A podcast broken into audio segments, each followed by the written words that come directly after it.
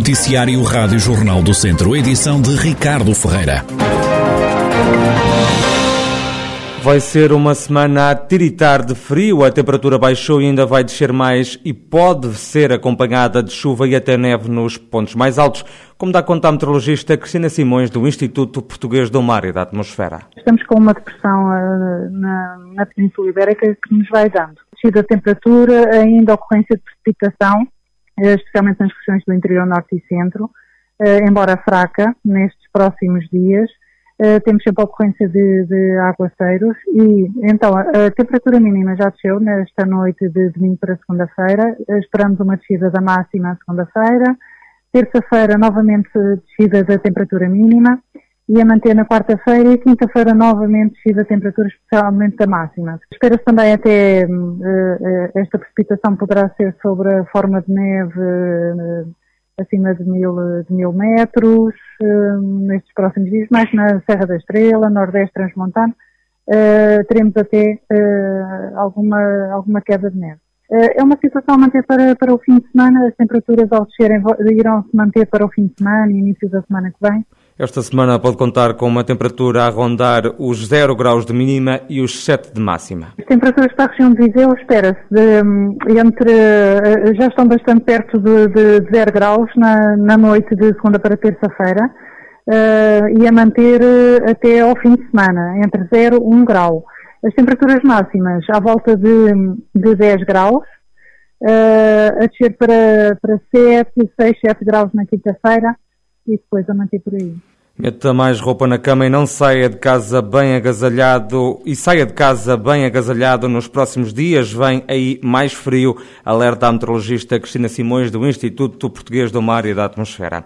Greve dos condutores dos autocarros com taxa de adesão de 90% na região. Jorge Rodrigues, do Sindicato dos Transportes Rodoviários Urbanos de Portugal, garante que são poucos os autocarros a circular esta segunda-feira. Há alguns autocarros, mas é uma coisa mínima. São dois, três autocarros a paralisação é à volta, a adesão à greve é à volta dos 90%.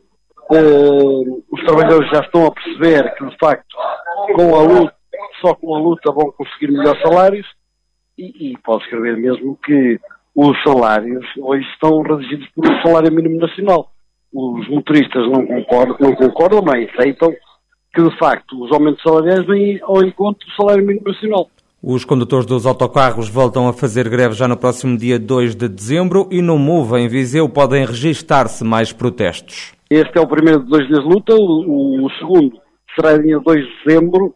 Eh, e acreditamos até que a nível da, da, da Barreiras aqui, a de, de, de, de Viseu irá ter, além desses dois dias marcados a nível nacional, terá uma, uma, uma luta interna também MUV, além, além destas lutas de aumentos salariais, aumento de subsídio de alimentação, que é reivindicada a nível nacional, tem outros problemas internos que, que, que, que eles acham, e acham, têm o direito de, de defender, são as pressões, as pressões laborais, assédio moral e etc., que têm sido perseguidos, os trabalhadores, é a amplitude horária, é, é uma, uma série de, de, de uma panóplia de, de coisas que a empresa não está a cumprir do CCTV. Ficam as denúncias de Jorge Rodrigues, do Sindicato dos Trabalhadores Rodoviários Urbanos de Portugal.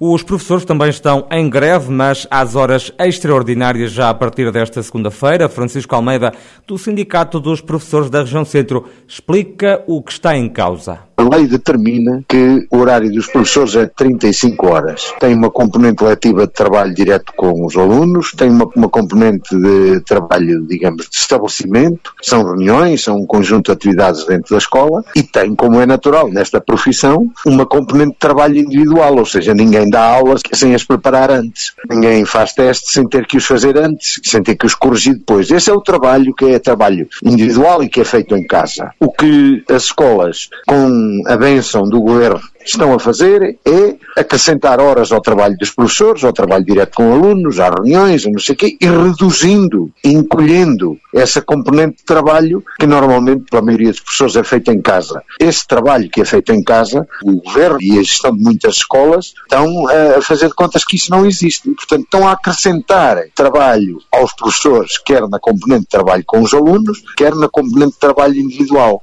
Francisco Almeida, do Sindicato dos Professores da Região Centro, acrescenta que a classe docente está sobrecarregada de trabalho, o que a obriga a realizar várias horas extraordinárias, pelo menos até ao final do ano. Os professores vão fazer uma greve a este trabalho suplementar.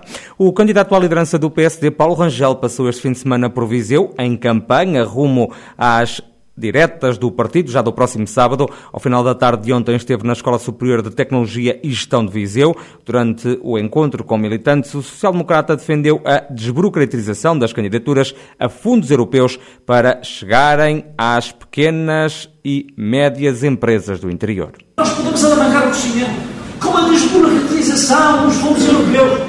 Hoje falamos aqui muito do interior, Falamos aqui dos problemas das assimetrias, desta injustiça territorial que vive Portugal.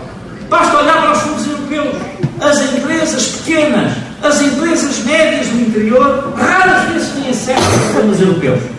Porque não têm estrutura para montar as candidaturas. Porque quem tem de decidir também não olha a projetos fora de, dos grandes territórios. E, portanto, tem uma enorme dificuldade. Nós temos de basear os fundos europeus numa simplificação administrativa, num princípio da confiança. Nós confiamos nos empreendedores, nós confiamos nas empresas. E depois o que temos de ter é uma fiscalização, uma vigilância rigorosa. E se ele prevaricar, então ser inflexível no sancionamento e no, na devolução daqueles fundos. É isso que nós temos de fazer. Paulo Rangel, candidato à liderança do PSD, que esteve ontem em Viseu, reuniu-se com vários militantes na Escola Superior de Tecnologia e Gestão. Há 53 farmácias e 4 laboratórios no distrito a fazerem testes rápidos gratuitos à Covid-19 com participados pelo Estado. A lista foi atualizada recentemente pelo Infarmed, que registra a nível nacional um total de 580 farmácias e 115 laboratórios. Fora da lista estão alguns conselhos da região, como a Guerra da Beira, Momenta da Beira, Penedono, Sernancelho e Tarouca, que não têm qualquer espaço a fazer testes com participados. Já Armamar tem apenas um laboratório a fazer despistes gratuitos. Cada pessoa pode fazer à borla até quatro testes por mês. Já está no terreno a segunda fase da experiência piloto do transporte flexível a pedido, ir e vir da CIMA, Comunidade Intermunicipal Viseu Dom Lafões, decorre até 30 de novembro. Desta vez, este projeto realiza-se sem qualquer horário e sem necessidade de marcação antecipada.